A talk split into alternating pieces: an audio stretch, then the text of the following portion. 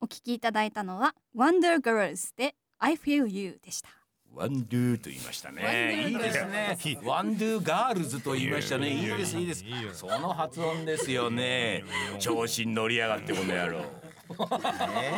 あの写真が世間に出ることだけは避けたいいえいえいえいえ。私も持ってますから、ねええいつでも言ってくださいいや、風子さんね、そういえば、その12月にね、その公演をやって。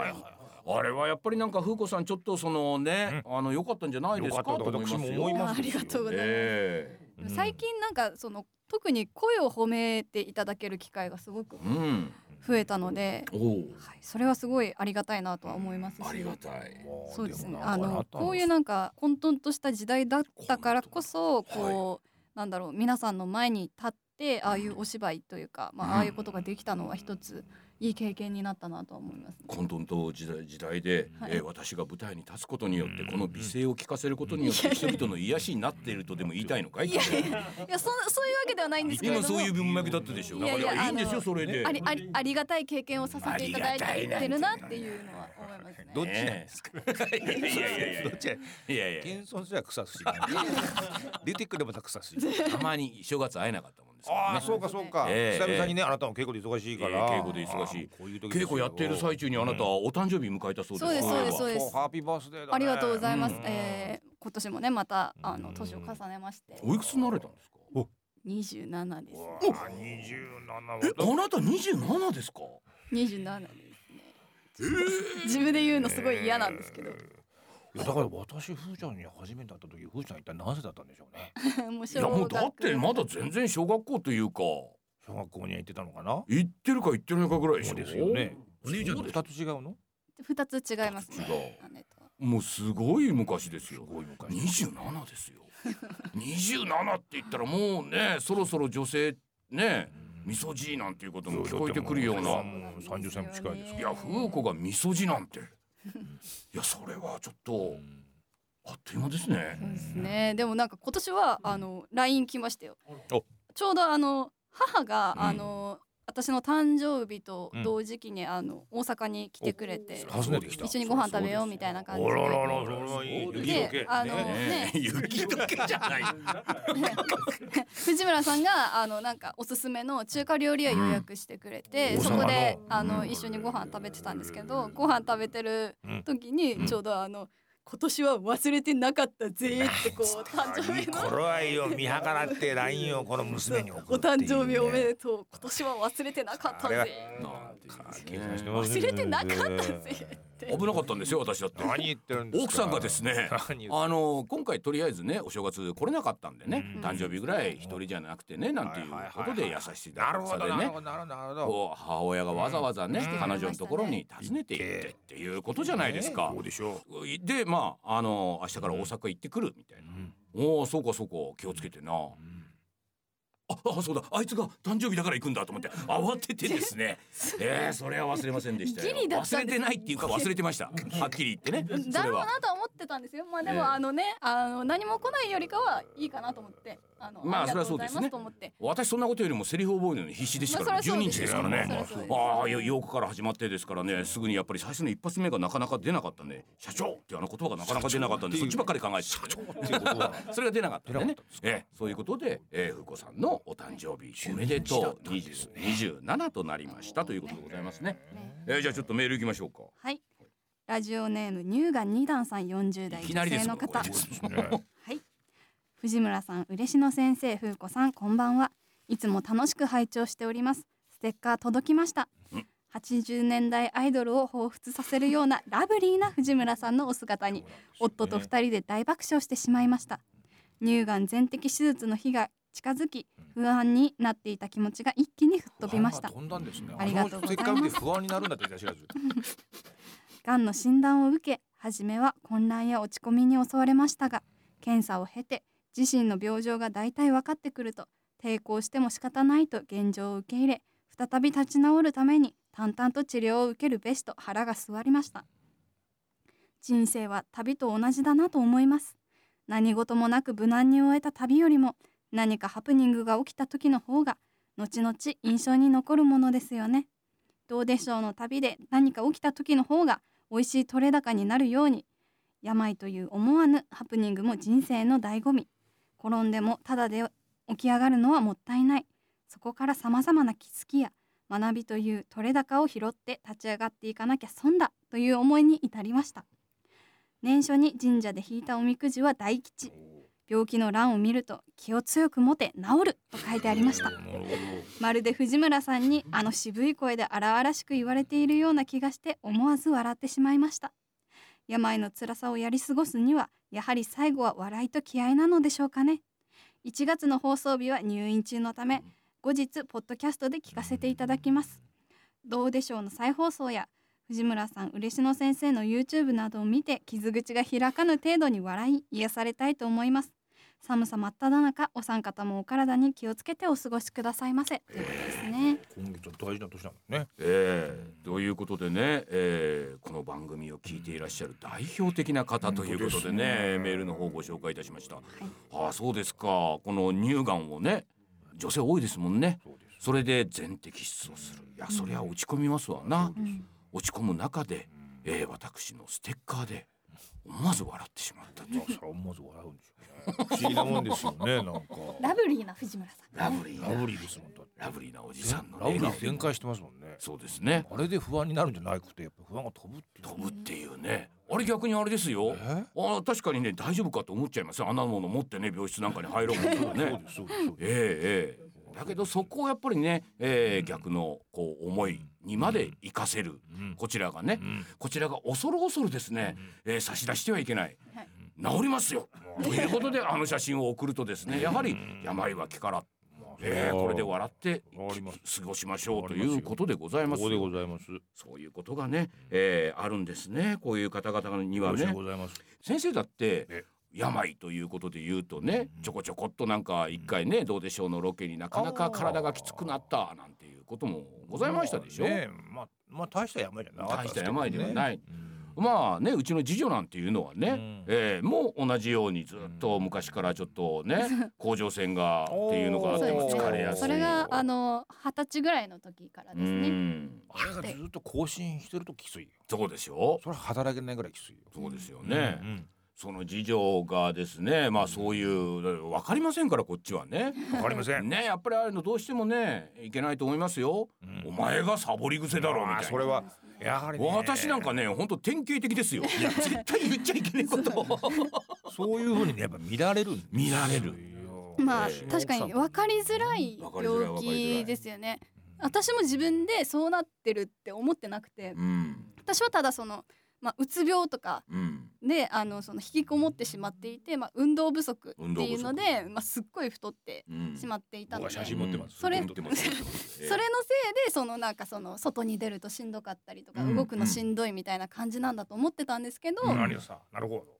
ある時にちょっとお腹が痛くなって、うんあの病院にかかった時にはど。はいはい。 「あなたちょっと喉腫れてるね」って言って。はいうん病院紹介するからここ行きなっうんてその気づいてくれた方がいてお腹痛いは関係ないんだけどね。そうそれがきっかけで発見されたことなんだもんね。それであの病院紹介されあてー行ってみたらその甲状腺の病気だっていうことが分かっはいてはいはいはい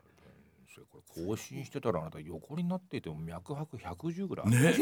これねもうなんか全力疾走した後ですよそうですよねまあまあ立てないですよねそうなんですよね、あそういうこと全然わかこんんないなもんんかその犬の散歩とか飯朝飯食ってるだけでもう大汗ですよシャツ変えてるぐらいそうそうなんですもんねそうなんですよ大変働けないですよそんなことをですね私つゆ知らず ですよ知らず家族でですねうんあれは奈良ですはいはいねはい旅行に行ったんです行ったんですかそしたら奈良なんていうのはねいろんなところに古墳が点在してるじゃないですか。おがいっぱいありおますーこれはね自転車を借りてね懐回かしいろうよ。ねえー、それはもうあとはもうみんな元気いっぱいですからね。お宅ねえー、そしたら風子がね全然ついてこれないわけですよ。お前は何をやってんだ と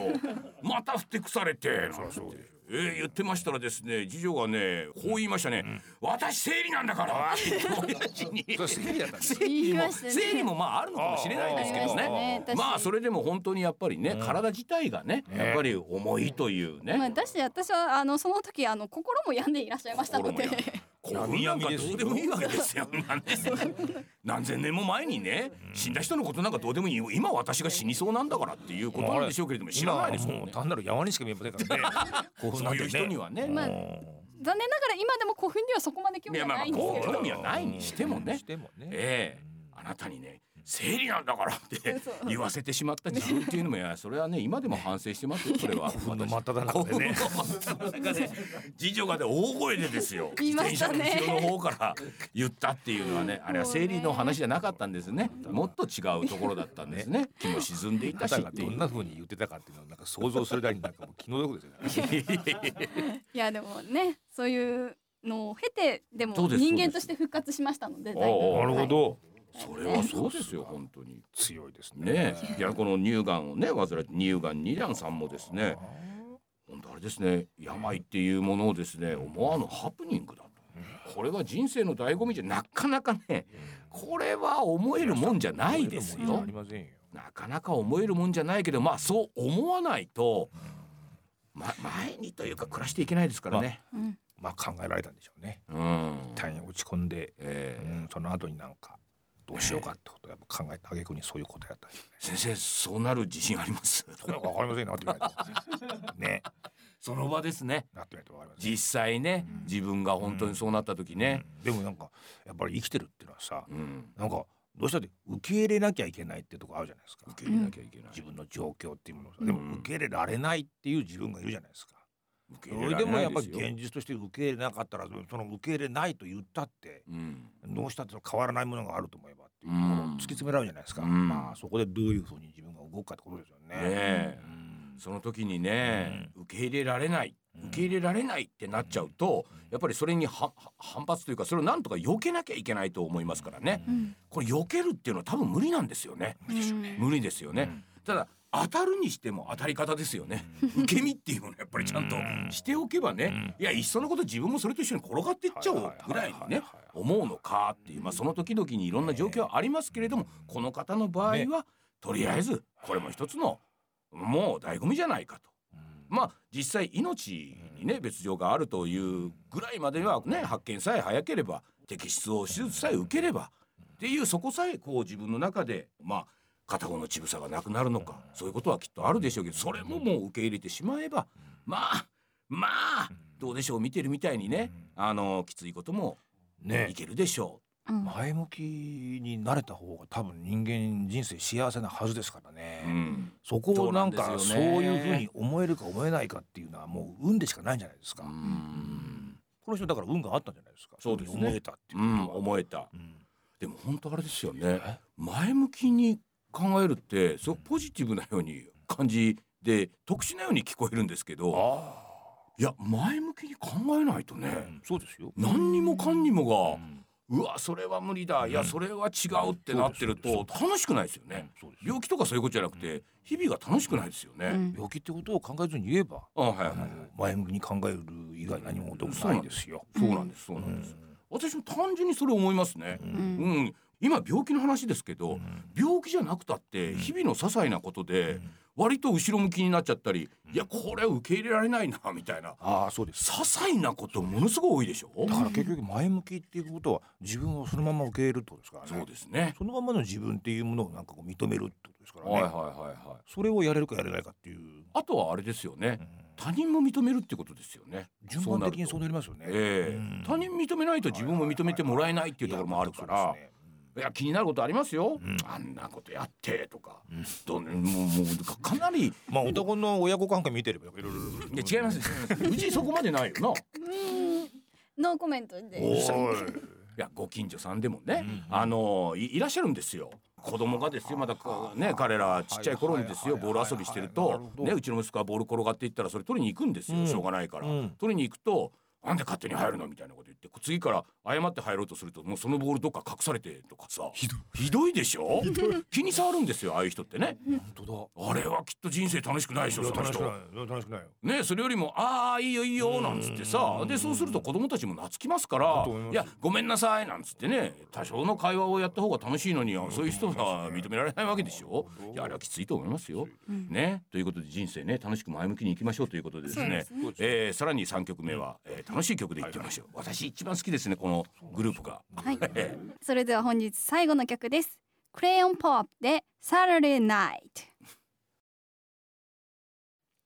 お聞きいただいたのはクレヨンパープでサラリーナイトでした。クリアンパープでクリアンサラリーナイトということでございまし たね。サラリー ナイそんな風に言ってましいや今言ってたでしょ。ト。サラリーナ言っイてト。たでしょ。クレヨンポップっていうね、まあもうあの四人組ですか。そうですはかいね。ええ女の子なんですけど、うんまあねあのーさっき言ってた K-POP っていうと、うんまあスラッとしたね、うんあのものすごいちょっと若干のセクシーなはい感じなんていう。このグループはですね、大体ジャージを着て歌って ますよ。なるほど。まあデビューがそんな感じで、割とどっちかっていうとコミカルな、うん。まあ可愛らしいんですけど、うんどっちかちょっとジャージ着てるみたいなコミカルなこうダンスとかなんかでっていうんで、私これがこの後ずっと熱心に見てました。やっぱりそのサタデーナイトってのは盛り上がるんですか、盛り上がるんですね。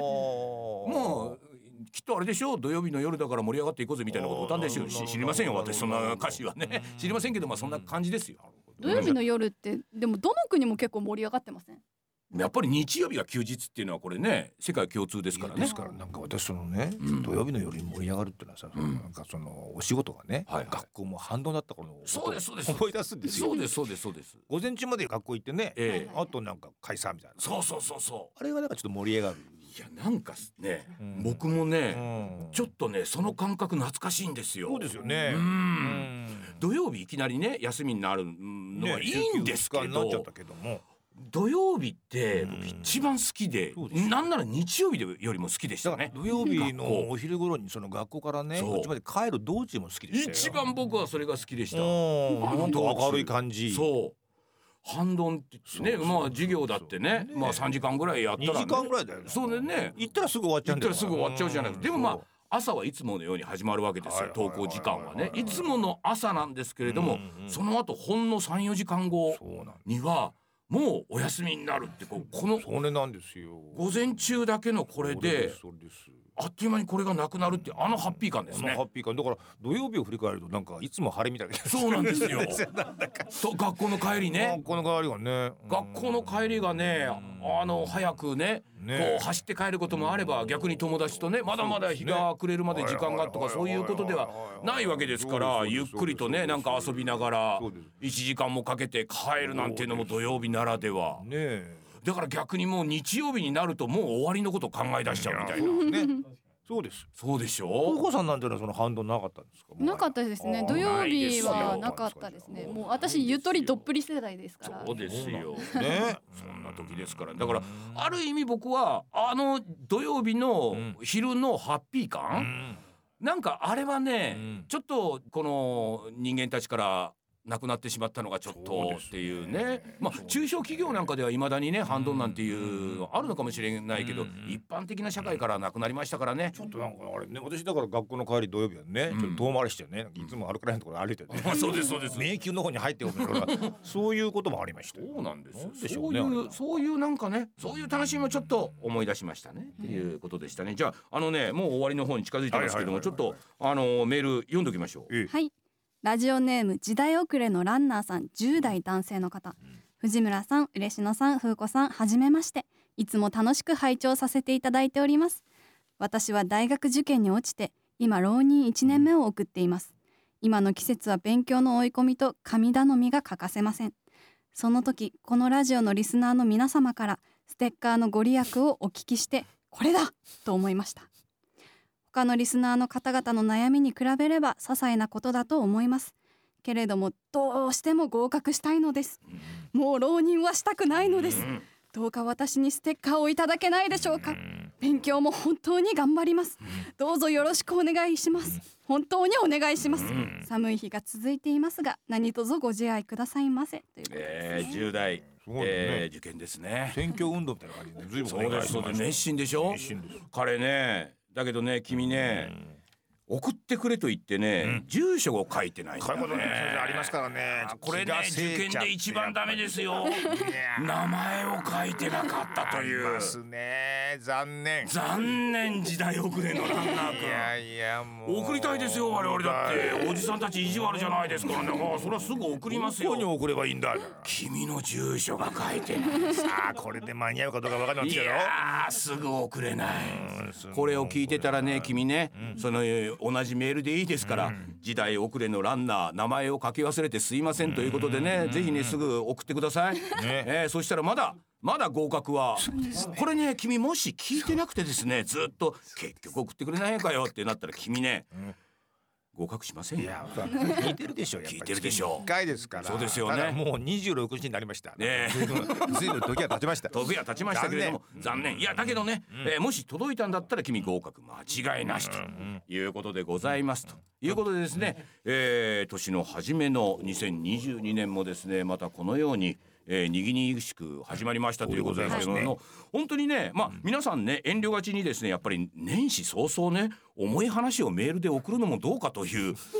そういうねそうい遠慮うのあったんでもすか遠慮もあったんじゃないですかおいなるほ。ど今回そんなに重いあその、うでしたねメールはありませんから。えーすごいえなんかえ談合とかしてらっしゃるんですいやでもわかりません打けどち合わせがあるんですかね。ええやっぱりね雰囲気っていうものねやっぱりうちのリスナーできた方多いですね多いですからそうですねわかるわけですよ構成も考えてらっしゃる。考えてる。ということでね2月からはですね通常営業に戻りますのでね、えーぜひですね重い話、えーもうニッチもサッチもいかないという、えー他のラジオ局に送ってもきっと読まれないだろうというれはそもんなお話で結構もうでぜす。ひえうち送ってください。ーうち送ってくださいもうも長文でも全然構いませんので全ね。然ね。その後にステッカーが送られてきますからね。うまくステッカーですから。ええええそういうことでね、ええこのラジオ番組いよいよ6年目に突入ということですけれどもね、ええまたここへ来てですね、ええクラウドファンディングというか、はえいはいえまたちょっとね、ええ今年は、うんええ2月から、ええなんかそういう動きに出たいと、まあ、ずっと言ってますけど、まあな皆さんご了解くださいいろいろとお固いお話があるんですなかなかねもうそうですねお金を集めるというのはね。ええということですけども、まあ、そちらの方も徐々にですね、話もついてまいりましたので、なるえーこの番組としては、えー皆様から金銭を頂戴いたしまして、えー気持ちよく、えーお悩みにも乗っていき たいと。これはもうお賽銭みたいなもんですか同らじね、もんですからね。え えーその後にはですね、こちらのステッカー、さらにご利益のあるものをですなんね、かあるでしょう。えー作っていきたいと思っていますから、我々金今属、製かなんかになるんじゃないですそうか。 ああ、いや、そうなんじゃないですか。ね、今自腹を持ってですね、ステッカーも作っている状況ですから、これはいけません。そういうことしてるんですね。そういうことしてますかなのら、でそれはいけません、それはいけません。えということで、えーステッカーの方も、えー作るし、まあ、皆さんだからラジオのね、クラウドファンディングやった時にはラジオでこんなことをやってほしい、えーそれから私にはこんなものが欲しいとかね、まあ、そういうおーリクエストございましたら、えー遠慮なく送ってください